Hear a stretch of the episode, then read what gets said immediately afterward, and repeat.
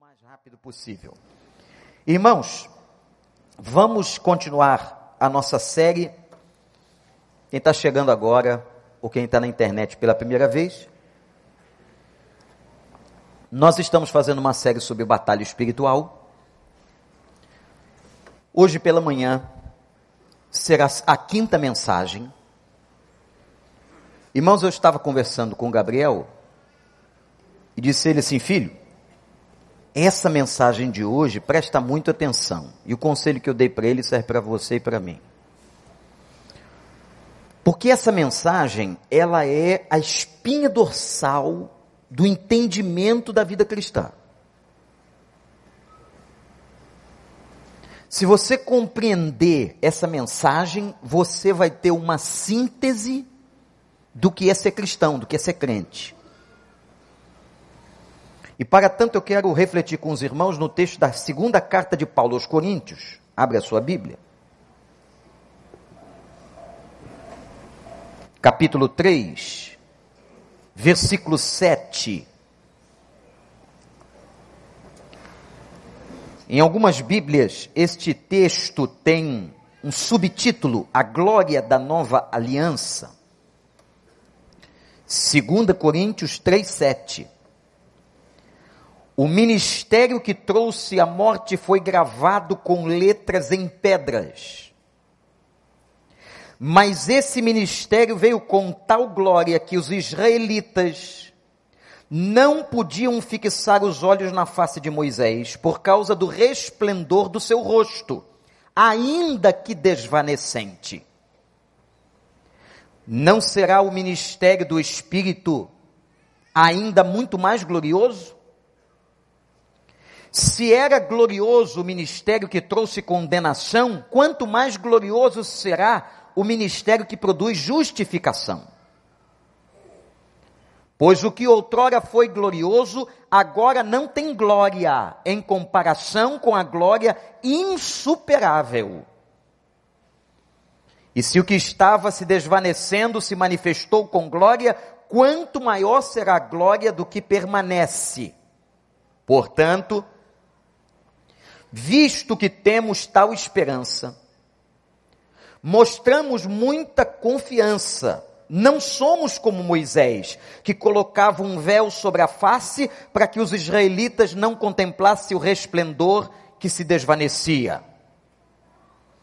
Na verdade, a mente deles se fechou, pois até hoje o mesmo véu permanece quando é lida a antiga aliança não foi retirado, porque é somente em Cristo que ele é removido.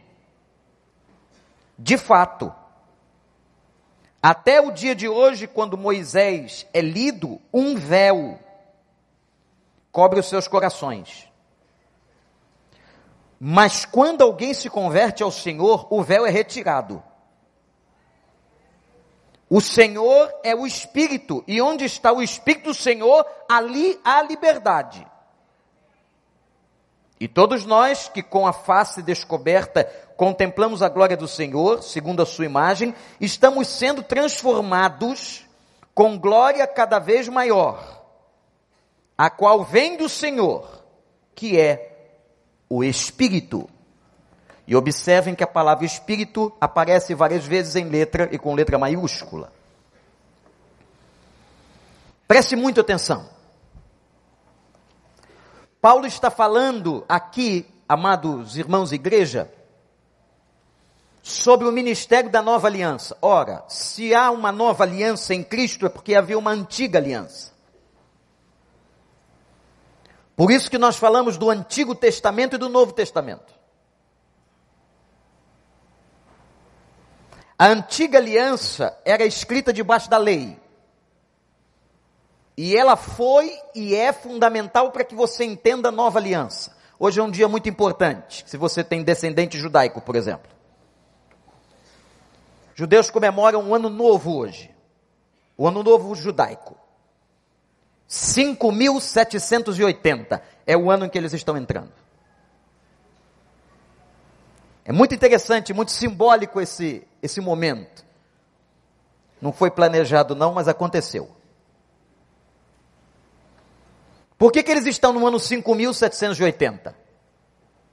E nós estamos no ano 2019.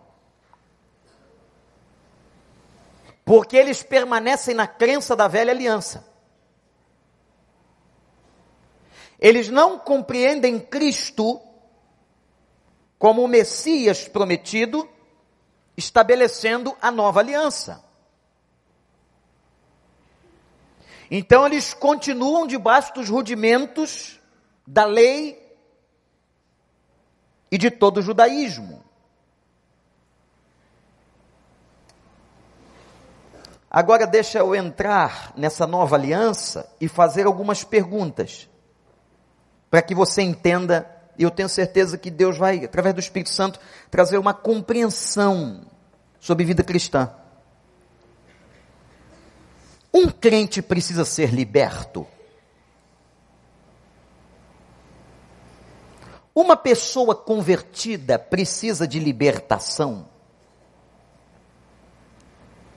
Se precisa, libertar o crente de quê?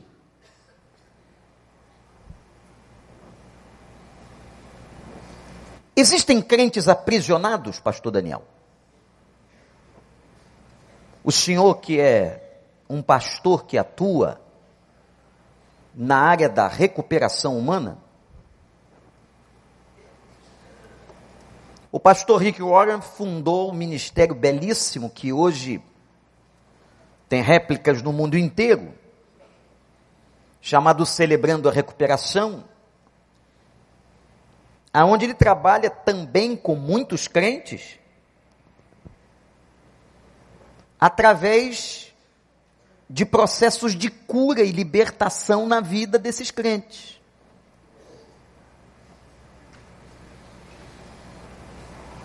Encontramos crentes aprisionados em muitas coisas. E é aqui que muita gente não compreende o cristianismo e o processo salvífico. Por exemplo, tem pessoas que se convertem, mas ainda estão presos à dependência química. Pessoas se converteram, aceitaram a Jesus, receberam o Espírito Santo, preste atenção, mas elas ainda, ainda estão lutando com uma dependência química? Conheci crentes que por um tempo na sua vida, no início do seu da sua jornada ainda mantiveram vícios? Existem crentes que desenvolvem novos vícios? Nós estamos aí muito preocupados, toda a liderança, com o problema das novas mídias sociais, do eletrônico, da internet. Eu ontem cheguei de um grande congresso em Santa Catarina de liderança e a preocupação, a conversa era essa. Que nossos filhos e os netos estão absolutamente aprisionados e a gente não sabe nem como lidar com isso, porque eles acordam com o telefone na mão. E eles dormem com o telefone na mão. E isso a mãe de um bebê já começa a fazer bem cedinho. Isso ajuda ela na tarefa doméstica. E ela entrega o telefone. E eles vão exigindo, à medida que os números vão saindo, iPhone 4, 5, 6, agora está no 11. Vai ter muito mais. Porque a empresa não é boba de soltar todo o segredo de uma vez. Ela quer ganhar dinheiro. E a mente deles fica cativa. E o mundo fica muito peculiar. Porque agora também tem um fone. Então você não escuta. E a tela é tão pequena que você não participa do que ele está fazendo. E num, e se você entrar no quarto, num detalhe, ele troca de tela. Estudos mais recentes, por exemplo, mostraram, e o pastor Daniel, com muito mais propriedade, podia dizer isso aqui, que os efeitos dos aparelhos eletrônicos, do celular, na causa da dependência na mente, no cérebro humano, é similar ao da cocaína.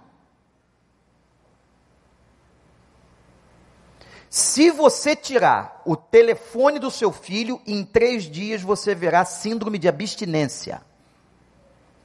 Como você vê numa pessoa com coca. Ina.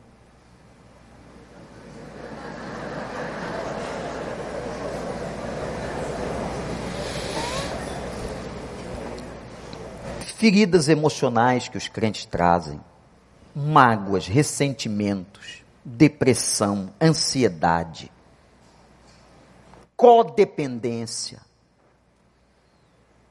Temos aqui muitas pessoas que participam de nossas partilhas, pessoas que são codependentes de outras, sentimento de rejeição, baixa autoestima, ira, impulsividade, compulsividade sentimentos adoecidos de culpa, isolamento, solidão.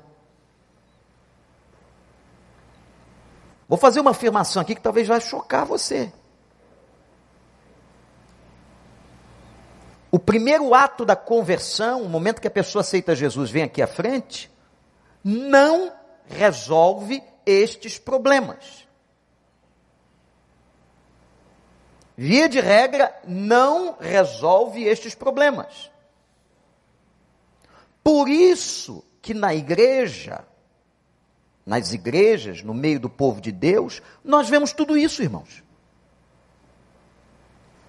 Nós vemos crentes dependentes, nós vemos crentes magoados, nós vemos crentes deprimidos, nós vemos crentes irados, nós vemos crentes com comportamentos absolutamente estranhos no estacionamento da igreja nas ruas. Nós vemos pessoas com todas essas questões. Para poupar o tempo, eu não vou ler aqui um outro texto de Paulo na segunda carta de Coríntios, mas eu recomendo a leitura do capítulo 10, de 3 a 5 da segunda carta. Aonde Paulo vai afirmar da existência, atenção igreja, de fortalezas na vida das pessoas. O que é uma fortaleza? É um núcleo de força. Era nas fortalezas que os soldados se encontravam para se fortalecer e contra-atacar. Quando Paulo usa essa imagem, ele está usando uma imagem que ele conhecia. Ele cansou de andar em fortalezas preso. Ele era preso aqui, preso ali. Paulo já conhecia todo mundo da cadeia. E foi tudo por causa do evangelho. Então ele fala que nós carregamos e nós temos fortalezas. Núcleos de força. Então agora eu quero dividir a nossa reflexão em duas partes. Ficar bem didático. Tentar ser o mais pausado possível, tal a importância da compreensão desse entendimento. Primeiro, o primeiro momento da conversão. Pastor está pregando, pode ser na praça, pode ser lendo um livro, pode ser na célula, pode ser no evangelismo pessoal. Pastor está pregando. O Espírito Santo fala o coração do pecador, o pecador entende, e ele então se abre para a experiência com Cristo. Isso aconteceu com todo mundo que é crente, com todos nós, cada um dentro da sua realidade, do seu contexto. Naquele momento, está acontecendo algo no mundo espiritual muito importante com aquele que se converteu. A Bíblia diz que ele é regenerado. Etimologia é uma coisa importante. O que, que é regenerado? Regeneração. a ação de regenerar. Regenerar é gerar novamente. Aí tem sentido João, Evangelho capítulo 3, quando Jesus diz a Nicodemos: necessário te é nascer de novo. Voltarei eu ao ventre de minha mãe? Não, Nicodemos. Tu és mestre e não sabe essas coisas? Jesus um pouquinho da sua ironia. Tão inteligente não sabe o básico? Nascimento vem da água e do espírito. Então a regeneração é um momento em que você se converteu, você abriu sua vida, você confessou seus pecados, você entendeu o ato salvífico na cruz. E aí, naquele momento, você é regenerado. Sabe o que significa isso, gente? Isso é tão importante, tão importante. Significa que todos os pecados e toda culpa e toda dívida e todas as coisas que você devia a Deus, seu Criador, naquele momento, são perdoadas através do sangue do Cordeiro. Você é regenerado, você nasce de novo. Seu espírito é purificado. E nesse momento, por isso Paulo diz assim: agora, no ministério do Espírito Santo, este ministério é permanente, contínuo e muito maior do que o ministério da antiga aliança da lei de Moisés. Neste exato momento que a pessoa se converteu, ela é, diz o apóstolo Paulo, selada ou batizada com o Espírito Santo de Deus. Não existe, olhe para mim, não existe crente sem o Espírito Santo. Se não tem o Espírito Santo, não é crente.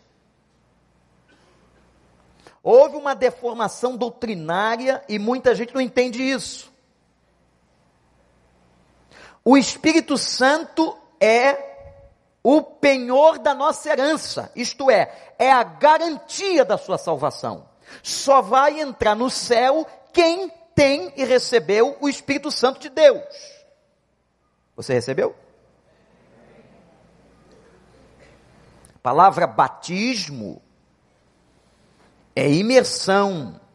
Ao me converter, ao levantar a minha mão, ao me reconhecer pecador e receber Jesus, eu sou imergido no Espírito Santo.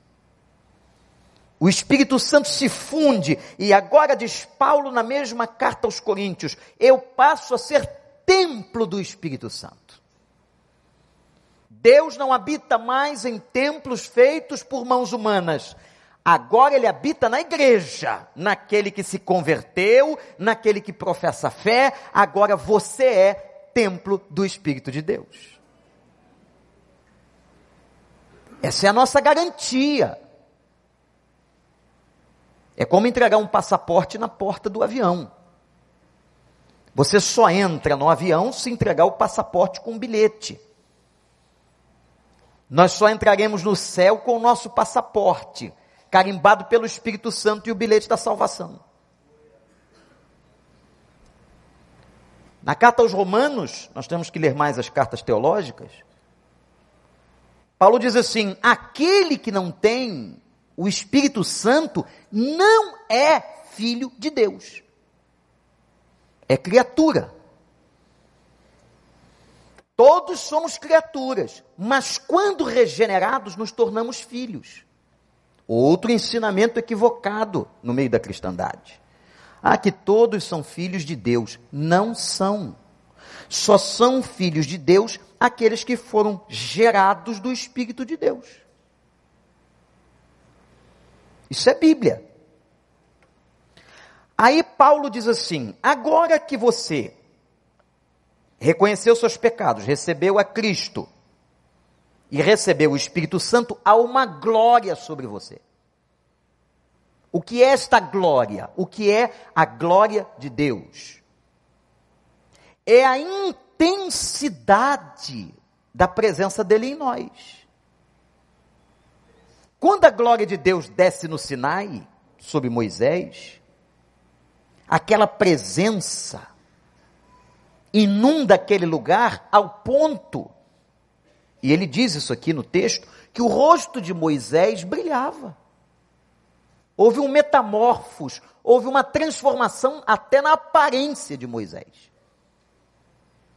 Aí Paulo diz assim: que coisa linda. A glória do Espírito Santo e do ministério do Espírito Santo é ainda maior do que a glória que estava sobre Moisés. Sabe o que significa isso, irmãos? Que a glória que está sobre a igreja, sobre mim, sobre você, é maior do que a glória que estava sobre Moisés no Sinai. Está na Bíblia. É Paulo, apóstolo, que está dizendo, não é o pastor. Essa glória, essa presença invade. E ele cita um, um fato interessante do episódio. Ele diz assim: que Moisés colocava um véu porque a glória desvanecia. A palavra desvanecer, ela vai extinguindo, ela vai terminando. Tem gente que acha que ele colocava o véu porque o brilho era tão grande e ninguém conseguia olhar, não é nada disso. Ao contrário, ele colocava o véu no rosto porque o, o brilho estava indo embora. E diz a Bíblia assim: toda vez que Moisés se aproximava do Senhor, a glória aumentava. Toda vez que Moisés se afastava do Senhor, a glória diminuía e ele colocava o véu. Por que ele colocava o véu?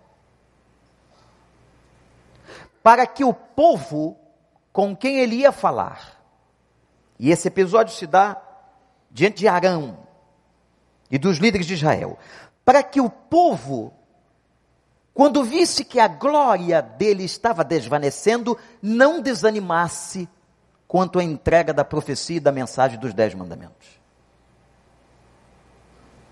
Então, quando Arão chegava perto dele e ele estava afastado do Sinai, e ele ia falar com a liderança, ele colocava o véu para que eles não percebessem, Moisés sabia, para que eles não percebessem que a glória estava desvanecendo. A glória estava saindo. Agora, sob a nova aliança, a glória do Senhor veio com o ministério do Espírito Santo, é maior do que aquela, e anote aí, glorifique, não sai jamais. A glória de Deus sobre nós não desvanece. E aí ele diz: não precisamos mais usar o véu. Aleluia! Não precisamos mais usar o véu. Porque a glória que está sobre nós é maior. Diz Paulo, a glória é insuperável. Não há nada que possa superar a glória do Espírito Santo. É uma glória que permanece. Não usamos o véu. Não escondemos como Moisés precisava esconder. O Espírito Santo retirou todo o véu. Por isso que o véu do templo também se rasga. Não dizendo apenas que o acesso ao Pai está aberto e foi rasgado de cima para baixo aquela grande cortina e grossa cortina do templo. Não, mas dizendo também que os nossos véus foram rasgados em Cristo e caíram por terra e a glória do Senhor brilha sobre a igreja. Eu estou falando ainda da conversão, do primeiro momento da conversão. Os irmãos estão entendendo? Estou sendo claro? A pessoa vai, levantou sua mão, confessou seus pecados, aceitou a mensagem salvífica do Evangelho, ela é regenerada, ela é batizada no Espírito de Deus, o Espírito de Deus agora habita nela, e Deus vai operar a sua salvação, que é pela graça não por méritos humanos. Qual é a parte humana no processo de conversão? é quando você usa o arbítrio que Deus te deu, a liberdade, a sua volição, que é uma faculdade emocional do homem, eu uso a minha volição para receber, para dizer assim: Senhor, eu aceito, eu recebo, eu quero Jesus como meu Salvador. Está estabelecido o primeiro momento da conversão. Só que aqui, irmãos, nesse momento, foi regenerado, nasceu um bebezinho. Nasceu um bebezinho espiritual dentro de um corpo velho. E esse corpo, essa caixa velha, cheia de mania, cheia de defeito. E o bebezinho espiritual está dentro dessa caixa. Então, esse novo convertido, ele continua apresentando defeito. Ele fica emocionado pela pregação, mas ele sai dali, ele continua fazendo coisas erradas, ele continua com manias erradas.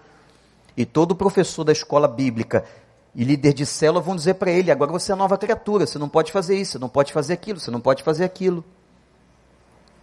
Passado esse momento da regeneração, que é o primeiro, lá em Romanos 6, Paulo diz assim: agora entrou no segundo momento do processo da salvação, que é chamado momento de santificação. Esse é o segundo momento. E esse é o momento que praticamente todos aqui estão. Só não está no momento de santificação aqui quem ainda não passou pelo primeiro. Se tem alguém aqui que não passou pelo primeiro, pela conversão, eu apelo a você que receba Jesus Cristo como seu Salvador.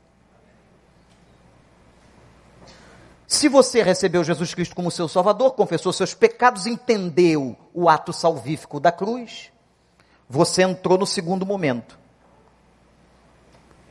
O segundo momento, no texto que a gente leu, está muito bem explicado no verso 18. Vou pedir que coloquem a projeção do verso 18.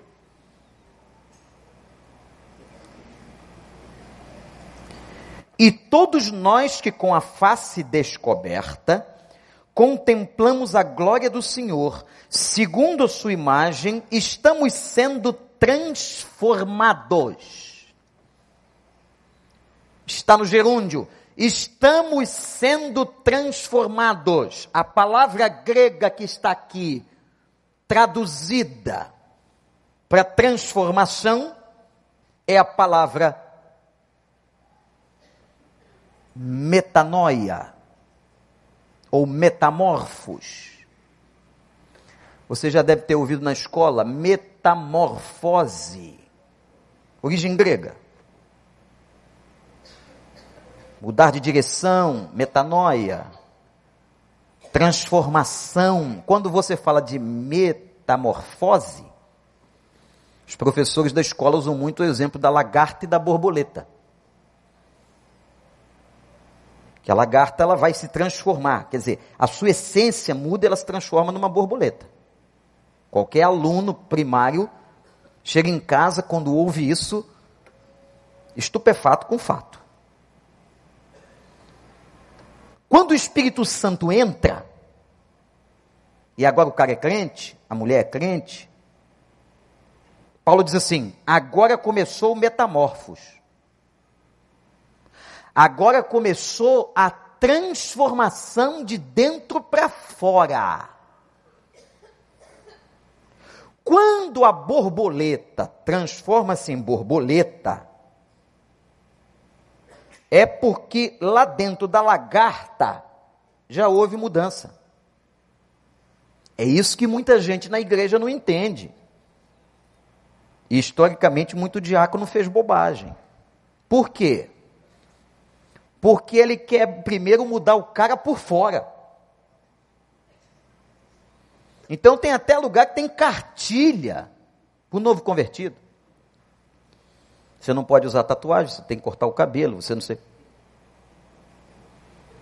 Você convida o cara a uma mudança exterior. Eu já, já peguei aconselhamentos, as pessoas desesperadas, pastor, eu não tenho como tirar isso aqui da minha pele. Eu fiz uma marca que não tem como tirar.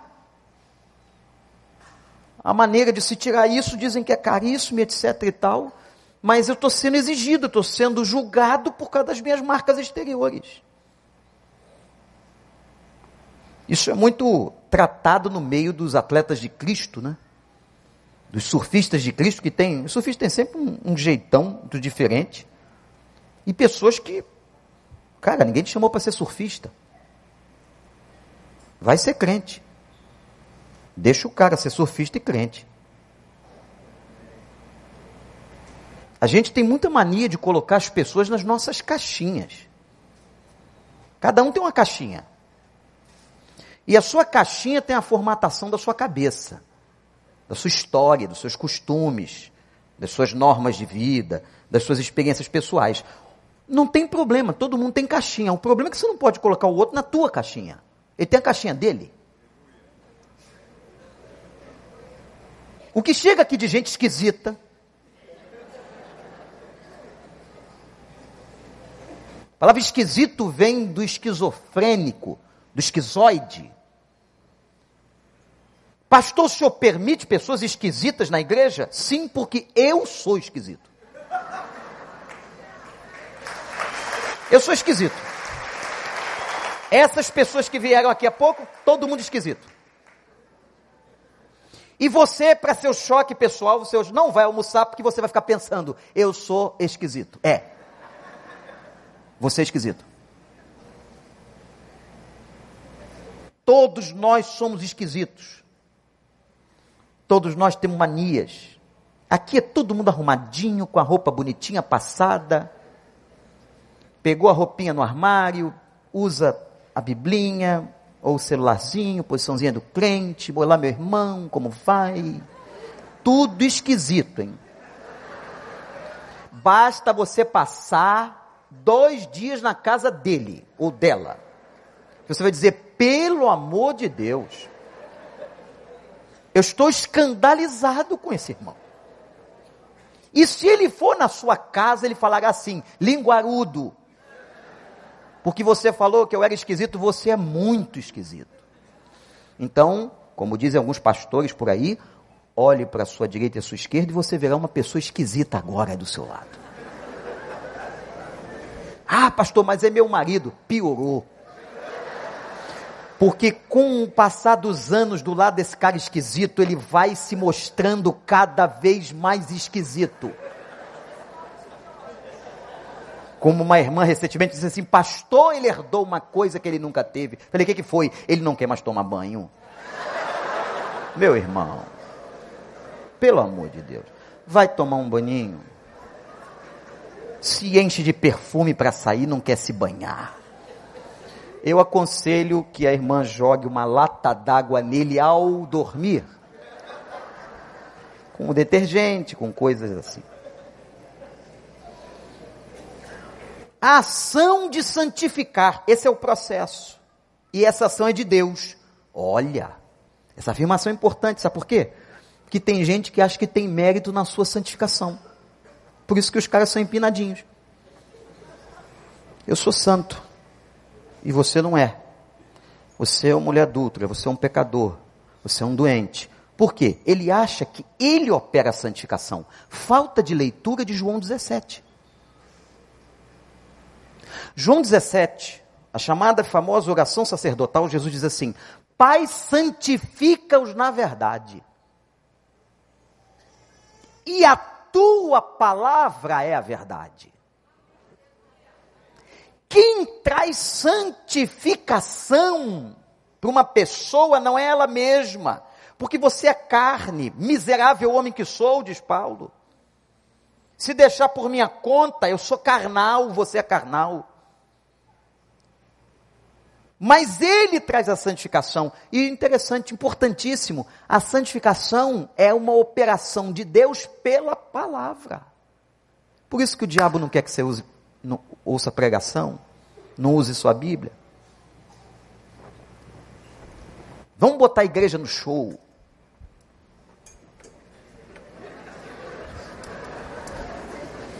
Vambora, é legal, balançar o corpo, maravilhoso, não tem nada contra.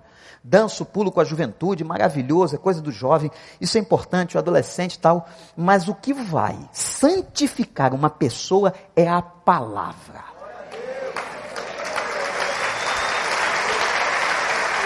E cântico que presta é cântico, hino que está baseado na palavra, na sua essência conceitual. É só isso. Mas hoje, Preguei isso aqui no outro dia. Lá em Gálatas diz assim: e hoje existe um outro evangelho, que não é o evangelho de Cristo, sendo pregado por aí, com capa de evangelho de Cristo, com nome de evangelho de Cristo. O cara tem nome de pastor, mas aquilo não é igreja. Muitas agências comerciais, muitas por isso, meu irmão, cuidado quando você diz assim, é tudo igual, igreja é tudo igual. Não é não. Aliás, a igreja sim é tudo igual, mas tem muita coisa que parece igreja que não é igreja. Olha lá onde você bota o seu filho, onde você bota a cabeça do seu filho, da sua família. Na mão de quem? E tem gente boa por aí, famosa, porque a gente conversava ontem lá em Santa Catarina, um negócio interessante. Vocês sabem como é que hoje se mede uma boa igreja, um grande pregador, pelo número de seguidores no Facebook ou no Instagram. E tem umzinho por aí, que a ética não me deixa dizer o nome, mas estou com vontade danada, mas não vou dizer. Com não sei quantos milhões de acessos.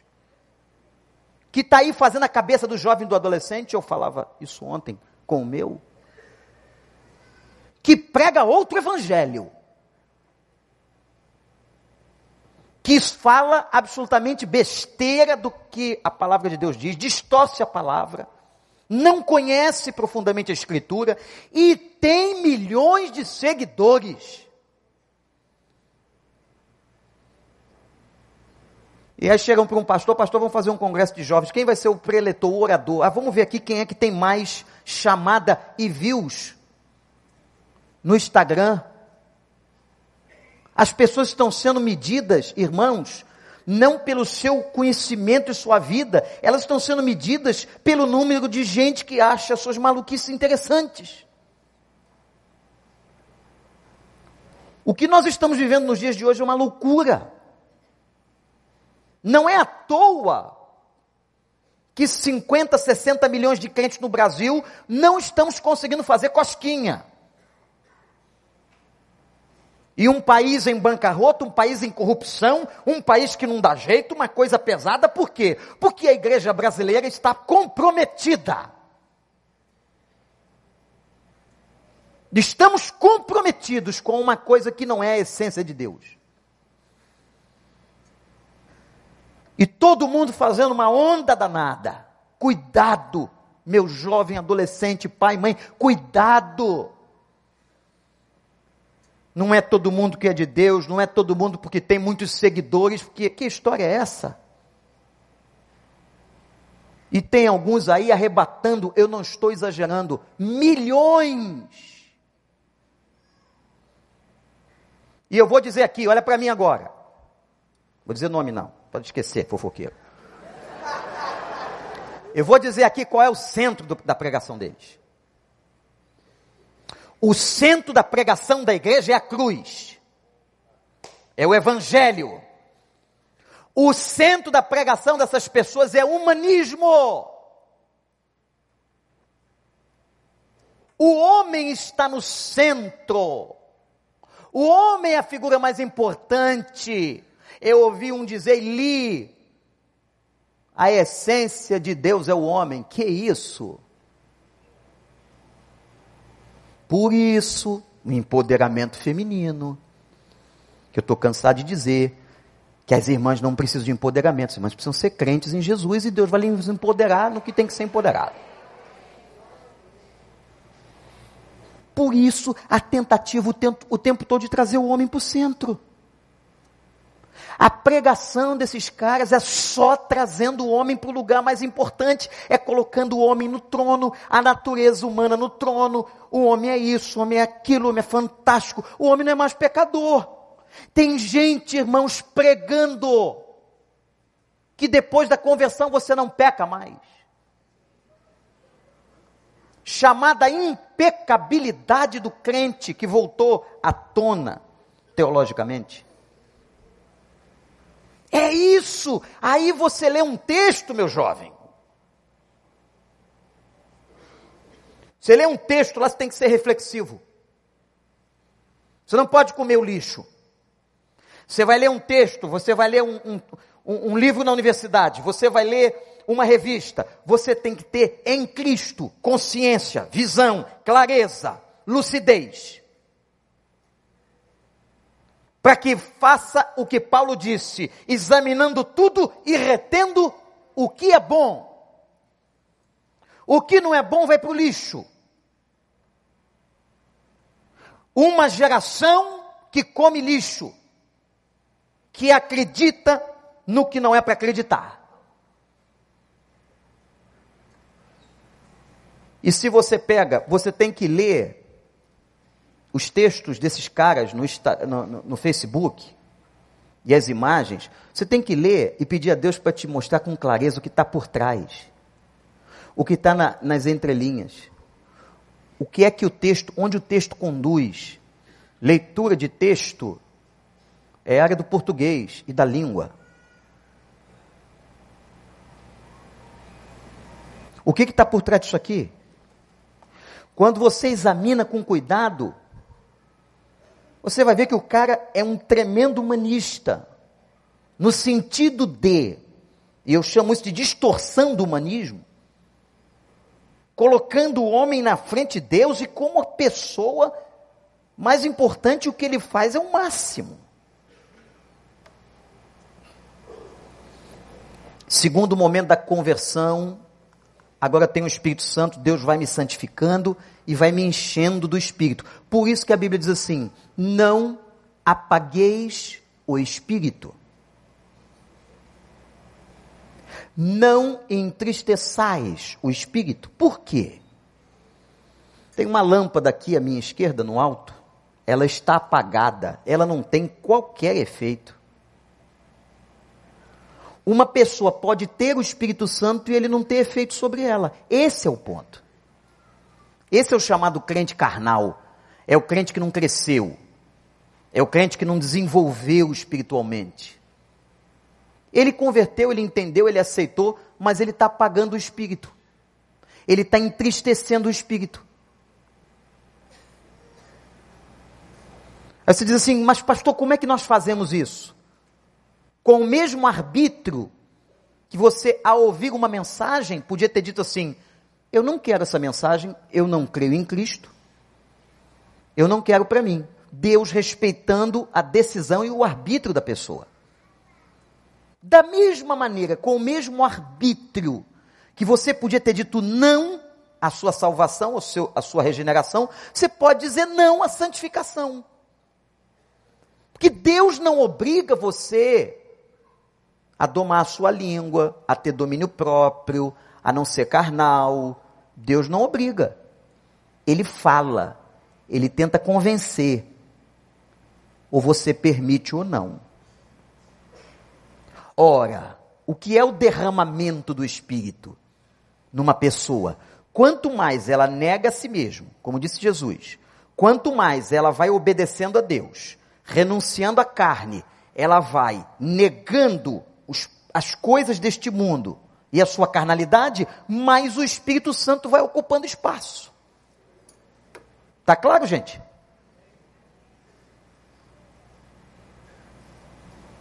O enchimento e o derramamento do Espírito Santo depende da minha permissão,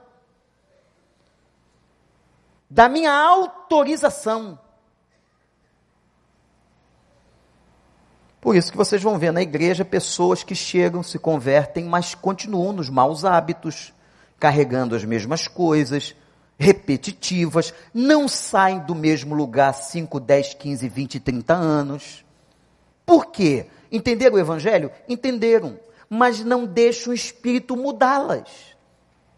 Apagam o espírito, não obedientes, orgulhosos, A soberba precede toda queda, está na Bíblia, não sou eu que estou dizendo. A soberba precede toda queda, Deus conhece os corações. A ação humana no processo da santificação é permissão. Mas quem santifica é Ele. Tem uma lógica aqui muito clara nisso. Olhe para mim. Se você operasse a santificação, se você fosse o responsável de ser o crentão, não, estou, porque eu jejuo muito. Eu oro sete horas por dia. Na verdade, muita gente tem por dentro dessas falas arrogância espiritual. Arrogância.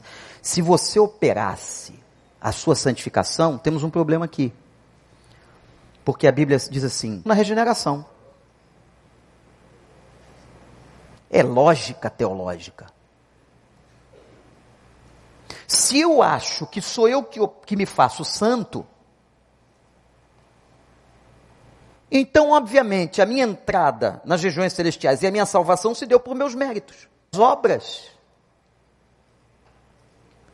Então, pode ter a certeza que não é você que se santifica, não é pela sua. aquele cara violento. Aí você vai, aí você vê os testemunhos no meio da igreja.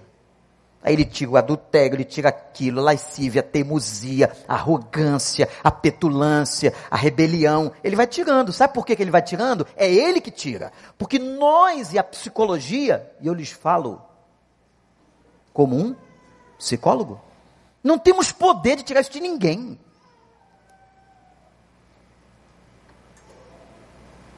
É o Senhor que tira. É o Senhor que cura. É o Senhor que restaura. É o Senhor que sara uma ferida, é o Senhor que faz de novo aquele vaso quebrando e fazendo em suas mãos. O vaso de Jeremias só foi feito de novo porque estava nas mãos do oleiro. Se os nossos vasos, nossas vidas não estiverem na, nas mãos do oleiro, nada acontece. Não é você que se santifica. Leia a Bíblia. Eu dou a permissão mas o que, acontece com muita gente que se converte? Não permite. Não dá permissão. E Deus está falando, domingo na pregação, quinta-feira, na célula, é, nos amigos, usando pessoas. Deus está falando com a pessoa. Ele não dá permissão de Deus entrar naquela área. E aquela água, aquela área vai ficando atrofiada, aquele negócio melhora, aquela vida abundante que podia existir ali não existe. Por quê?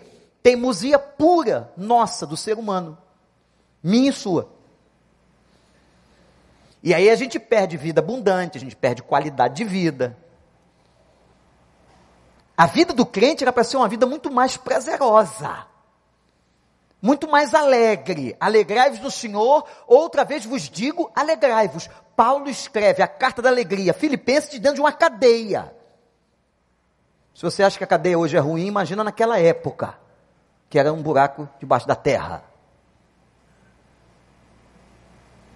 Como é que um homem dentro de uma cadeia pode dizer alegrai-vos no Senhor? Havia um contentamento de alma.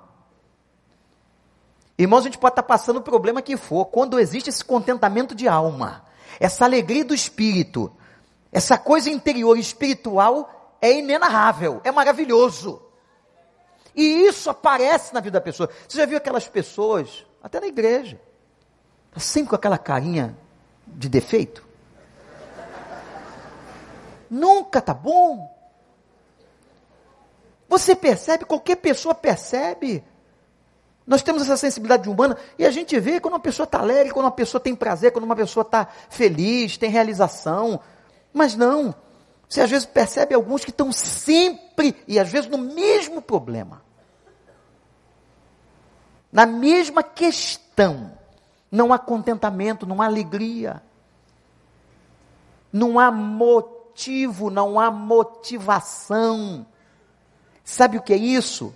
Não é porque não tem o Espírito Santo, não. É porque não deixa o Espírito atuar, não conhece a vida abundante, não conhece qualidade de vida cristã, não conhece a alegria do Senhor. A alegria do Senhor, a nossa força é. Como diz aquele pastor que eu ouvi uma vez, gostei muito. Eu quero muito ir para o céu, mas eu quero é ter prazer na viagem. Todo mundo quer ir para o céu, mas vamos viver aqui mal? Gente, tem pessoas que têm que lamber os beiços, como dizia minha avó. Olha a vida boa que tem. Se você não acha isso, vai num hospital de crianças doentes, vai para a África, vai para algum lugar da Ásia, vai sair por aí para você ver o que é sofrimento e parar de reclamar. Reclama por tão pouco, tem tudo, é servido em tudo. E, e por que, que você está assim, meu irmão? Por que, que você está assim, minha irmã? Eu não sei. Mas está faltando isso? Não, está tudo bem. E sustento eu tenho. E roupa tá cheio, armário, sapato vários. Tem bolsa? Tenho. E amigos? Tem tanta gente que diz que gosta de mim. E a igreja? Tem igreja? Tem, a igreja é boa beça. Ainda tem lá um negócio chamado Celebrando a Recuperação. Acho que eu vou lá. Então por que que irmão está assim? Eu não sei. Não está doente? Não. Fiz até um exame agora, porque o cara meio, ele faz exame toda hora. Fez exame, fiz. E aí? Tudo bem. O meu médico, meu clínico geral, ele é muito piadista. Ele diz assim: infelizmente, queria muito se você estivesse doente, você não tem nada. O que, que eu vou te dizer? Queria te dar uma notícia, tal. Negociação. Tem pessoas que ficam abatidas quando o médico diz você não tem nada. Não é possível, vou trocar de médico. Esse psiquiatra aí é maluco, todo psiquiatra, vou para outro. Ah, doido? Como é que eu não tenho nada? Claro que eu tenho alguma coisa. Tem um texto em Provérbios muito perigoso, hein? É Bíblia. Assim como você pensa ser, assim será. Começa a achar que você está doente. Você vai arrumar uma rápido. Você vai somatizar alguma coisa. Você vai atrair para si. Isso não é macumba, não. Isso é psicologia. Vai atrair para si alguma coisa. Por quê? Você está procurando. E quem procura, acha. Quem bate, abre-se-vos-á. Por que, que essas pessoas vivem assim? Por falta de conhecimento bíblico por não permissão da ação do Espírito Santo. Ela não deixa o Espírito agir, ela entristece. Abra uma Bíblia em Efésios 5. Efésios 5. Quer ir embora já, né? Daqui a pouquinho você vai. E o pastor está adivinhando o que eu estou pensando. Sabe quem está querendo que você vá embora? Hum? Ah, vai embora dessa pregação de batalha espiritual. Vai para casa fazer almoço. Sabe quem é? Hum? É o mesmo que manda você ler mensagem na hora que o pastor está pregando no celular. Desviar sua atenção.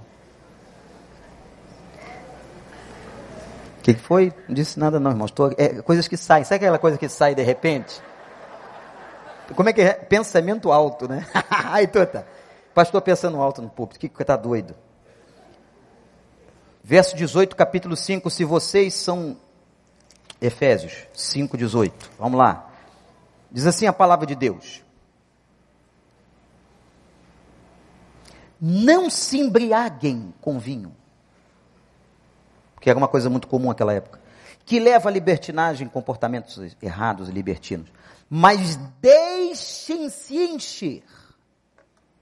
Melhor tradução do grego na NVI.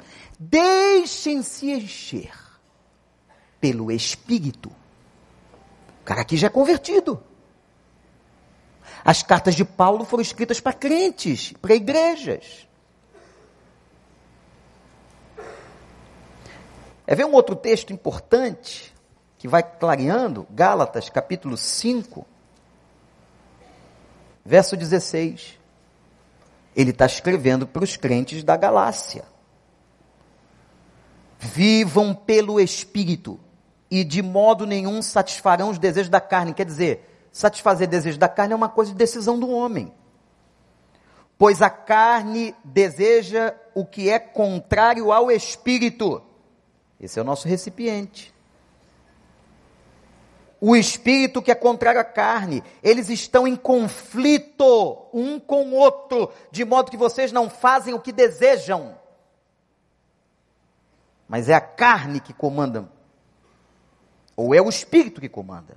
Se vocês são guiados pelo espírito, não estão debaixo da lei. As obras da carne são imoralidade sexual, impureza, libertinagem, idolatria, feitiçaria, ódio, discórdia, ciúme, ira, egoísmo, dissensões, facções, inveja, embriaguez, orgias e coisas semelhantes. Não acabou a lista, não, a lista é grande da nossa carne. E coisas semelhantes. Eu os advirto, olha o que Paulo está dizendo. Como antes já os adverti, aqueles que praticam essas coisas como é que vão demonstrar que entrarão no reino de Deus? Mas o fruto do Espírito de Deus é o amor, a alegria, a paz, a paciência, a amabilidade, bondade, fidelidade, mansidão, domínio próprio. Contra essas coisas não há lei. O que você escolhe? Ou você é um crente, como Paulo chamou, um Coríntios de crente carnal, ou você é um crente que está dando vazão. Isso é o processo da santificação. Nós somos responsáveis em deixar o Espírito agir. E se você não deixar o Espírito agir, na teologia paulina, você está aprisionado numa fortaleza, numa força de pecados, erros e desejos. Paulo é claro quanto à responsabilidade do convertido. Eu vou repetir: Paulo é claro quanto à responsabilidade do convertido no processo de transformação. Paulo afirma que, assim como na experiência de Moisés, quanto mais longe de Deus nós estivermos, mais longe estaremos da sua glória e da ação do seu Espírito.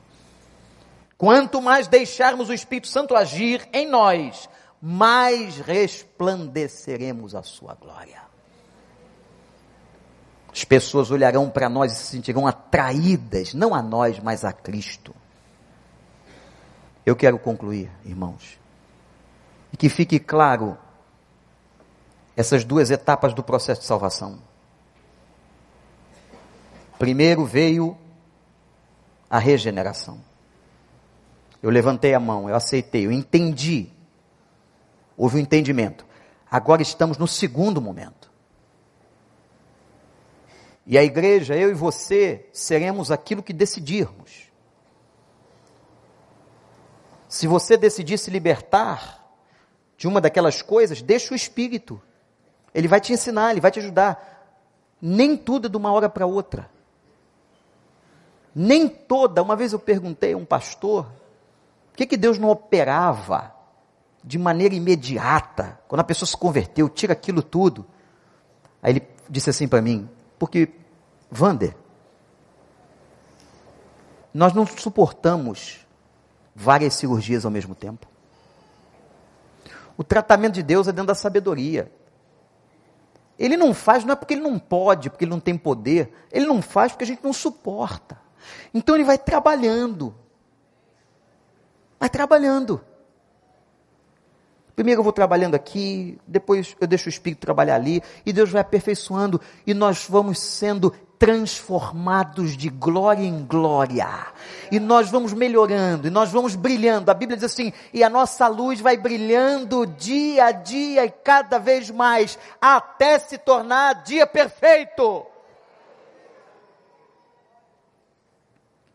Quando chegar no final, na hora da gente morrer. E vou só citar a terceira parte para você não sair daqui sem saber dela. Aí você diz assim, é pastor, olha só, então eu vou morrer perfeito, né? Não. Você, Deus foi trabalhando isso, foi trabalhando aquilo, trabalhando aquilo, trabalhando aquilo. Deus te regenerou, Deus te perdoou, tal. E, mas quando chegar lá no finalzinho, você é carne, ainda tem coisa pendente. Por isso que você é salvo pela graça. Ele vai fazer um favor imerecido. Ele vai dizer para você assim: você não pode entrar aqui, mas porque você aceitou meu filho, o sacrifício dele e o sangue do meu filho te purificou de todo pecado, eu te dou este favor, pela graça, adentre as regiões celestiais. A terceira parte, a terceira parte, a Bíblia chama de glorificação. Aí vem um negócio importante. Tá vendo como é que na, na ordem de Deus muda de dentro para fora? O que, que vai acontecer na terceira parte? Aí, meu irmão, minha irmã, esse corpo será transformado. Aí na terceira parte nós vamos receber um novo corpo, que a gente não sabe como é. Paulo diz, 1 Coríntios 15, assim como ele ressuscitou, nós também ressuscitaremos. Um corpo incontaminável, inacessível. Um corpo que não é esse. Um corpo que não adoece, um corpo que não envelhece, um corpo que não morre, Aí é a terceira parte. Então presta atenção. Olha para cá e não olha para o pessoal que está andando aqui não. Primeiro, regenera. Regenerou. Foi gerado de novo. Depois, santifica. Processo. Está todo mundo aqui. Eu espero que ninguém aqui agora esteja sendo glorificado, senão está alguém morrendo aqui dentro. E o terceiro ponto, a glorificação, o dia que o Senhor tem para nós da nossa boa hora de morte. Aí nós vamos deixar, essa carne vai voltar para o pó e a gente recebe um corpo glorificado, como o do Senhor. Não me digam, não me perguntam como é, eu não sei. A Bíblia diz que nem todo mistério Deus revela. Então, vamos lá, para entender de novo. Vai ficar guardado para sempre na sua cabeça. Primeiro vem a regeneração. Repete essa palavra. Regeneração. De novo, regeneração ser gerado. Eu fui gerado de novo quando aceitei Jesus, entendi a mensagem e pedi perdão pelos pecados. Agora eu estou na sã processo, ó, processo. Cada dia Deus está trabalhando uma área. Eu tenho que deixar. Eu tenho que deixar, tenho que ouvir pregação, ouvir a palavra, que é a palavra que transforma. Eu tenho que fazer minha parte, eu tenho que investir, eu tenho que pedir a Deus a santificação, eu tenho que clamar ao Senhor, eu tenho que deixar. E o Espírito Santo vai lá, aí ele vai fazendo curar você disso. Eu vou tirar essa pornografia de você, meu filho. Essa pornografia aí prejudica a beça. Vem cá. Eu vou agir com o meu espírito na tua cabeça, na tua emoção para tirar isso. Aí você diz assim, pai, eu deixo, tira. Meu filho, eu vou tirar esse adultério. Você foi um homem adulto até aqui, agora você é convertido, você não vai ser mais não. Eu vou tirar isso de você. Aí o Senhor vai lá e convence. E tira. Ah, filho, você tem uma linguinha terrível. Essa sua língua dá tanto trabalho na minha igreja. Eu vou. Eu vou tirar essa linguinha. Botar uma linguinha nova. Igual eu fiz com Isaías. Isaías era linguarudo. Isaías era complicado, falava bobagem. Um dia ele disse assim: Senhor, Senhor, eu sou um homem de lábios impuros, e eu moro aqui numa vizinhança terrível, hein? Eu estou numa igreja, Senhor. Aí Deus foi lá com uma tenaz, foi ele que foi. Não foi Isaías que ficou bonzinho, não. Aí ele foi lá e queimou. A ação de Deus às vezes machuca. A queimadura arde, dói. Às vezes Deus para consertar uma coisa na sua vida vai doer. Vai doer. Ele vai santificando, vai santificando. Lá no terceiro ponto, na última hora, você já passou pela regeneração, pela santificação e agora você está pronto para entrar onde? Na glorificação. Agora eu vou entrar. Ah, mas eu estou entrando com, eu tenho três dívidas ainda aqui que eu tinha que pagar diante de Deus. Ele pagou na cruz porque você recebeu Jesus. Aí ele foi e rasgou o teu escrito de culpa. Aí você não tem mais, ele perdoou. Ele disse assim, filho, eu paguei para você, eu perdoei você, eu fiz o que tinha que fazer e você agora é livre. É por isso que a Bíblia chama a gente de santo. Ué, por que, que é santo? Que faz boas obras? Que nada, que nada. Agora santificaram uma senhora, né? Dona Dulce. Mas olha, o santo é aquele que tem. Quando Deus olha para você, ele olha pela lente. Sabia que Deus usa óculos? Lente de contato. Sabe como é que é o nome dessa lente? Jesus Cristo, seu Filho. Quando você recebe Jesus Cristo, seu Filho, ele olha para você, quem que ele vê? Ele vê o filho dele em você. Aí ele diz assim: é santo. Mas não é santo por causa de você, não, rapaz. Não é santo por causa de você, não, irmã. Nem por causa de vocês que estão cantando aqui na frente. Vocês acham que estão cantando são santos? Não, é porque Jesus entrou em vocês. Ele olha para vocês e olha para mim e diz assim: é santo. Aleluia! É por causa de Jesus. É por causa de Jesus. Desce desse pedestal de achar que você é bonzinho, melhor do que os outros, que você é melhor que a turma do celebrando, que você é melhor que nada, não valemos nada. Somos cheios de esquemas doentes. Se não for a graça de Deus, gente. Então eu fui, vamos lá. Primeiro, a gente é regenerado.